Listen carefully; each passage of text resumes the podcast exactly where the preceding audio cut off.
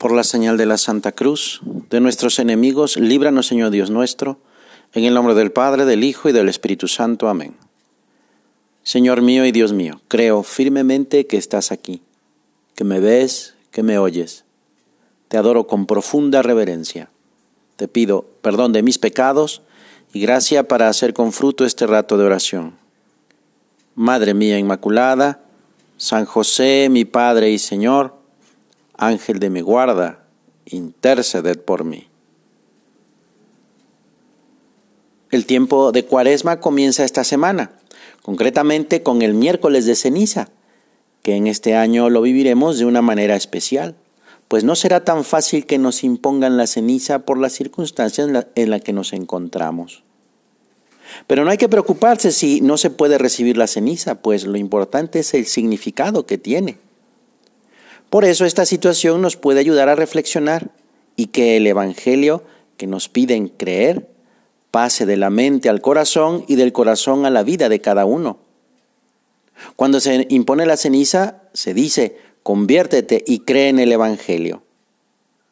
La cuaresma no se trata de hacer cosas que no entendemos y que al no entender no nacen del corazón y terminamos por hacer porque todos las hacen o las realizamos mecánicamente solo porque lo manda la iglesia. Estos 40 días que dura la cuaresma son un tiempo en el cual nos podemos encontrar con Jesús y para que esto suceda es importante que estemos dispuestos primero interiormente.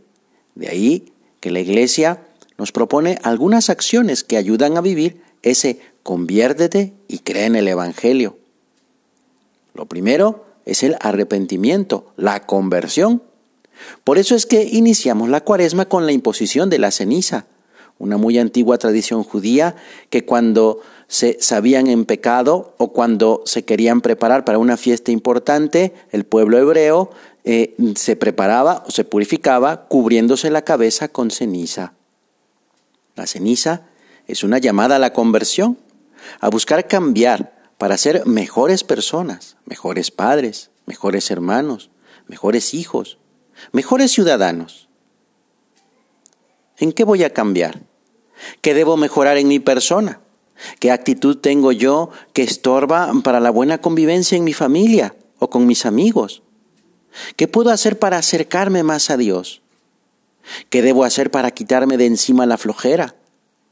¿Cómo evitar que en mi mente y en mi corazón haya malos pensamientos? La verdad es que sabemos la respuesta a todas estas preguntas, sabemos lo que tenemos que hacer, pero lo que muchas veces nos hace falta es fortaleza para convertirnos, para mejorar, para convencernos de que podemos ser santos. Por eso precisamente es que es un tiempo de mucha gracia. Dios en la cuaresma nos da su amor, su ayuda, porque este tiempo es un tiempo de amor de Dios. Jesús nos invita a recorrer con Él estos 40 días.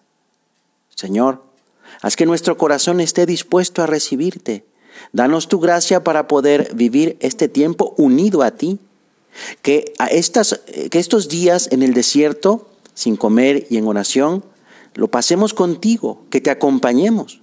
Jesús, que podamos seguir tus pasos imitándote y así aceptar la invitación, viviendo este tiempo la oración y las obras de sacrificio para ser cada vez más como tú. La iglesia nos invita al sacrificio concretado en la confesión, el ayuno, la limosna y la oración. Pero el motivo del sacrificio para un cristiano no es solamente el vencimiento o el esfuerzo, Toda la cuaresma está relacionada con el amor. Estas semanas estamos invitados a encontrar a Jesús y ese encuentro personal con Él es lo que da sentido y razón a cualquier sacrificio que nos propongamos hacer. Dejar de usar unas horas el celular, ayunar del videojuego un día, la mortificación de no ver series otro día, todo eso y lo que se te ocurra hacer nos va ayudando a entender el verdadero significado de amar, de entregar la vida por amor, porque así lo hace Jesús, porque así te ama Dios, que renunció a su dignidad de Dios para hacerse hombre como tú y como yo, igual a ti y a mí, menos en el pecado. Pues Jesús renunció a todo eso y además ofreció su vida para salvarnos, para que tú y yo pudiéramos entrar al cielo. Así es como ama Jesús. Por eso este tiempo no es solo de renuncias o de sacrificios, es tiempo de amor. Pero depende de cada uno el vivir esto.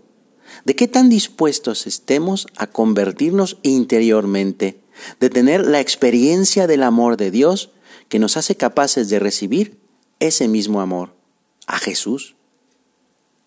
Vamos a terminar nuestra oración con unas palabras del Papa Francisco.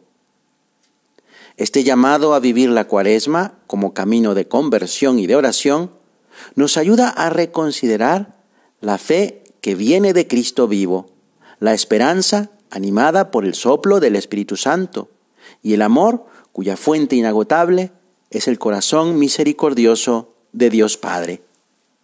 Que María, Madre del Salvador y Madre nuestra, fiel al pie de la cruz y en el corazón de la Iglesia, nos sostenga con su presencia siempre atenta y la bendición de Cristo resucitado nos acompañe en el camino hacia la luz de Jesús resucitado.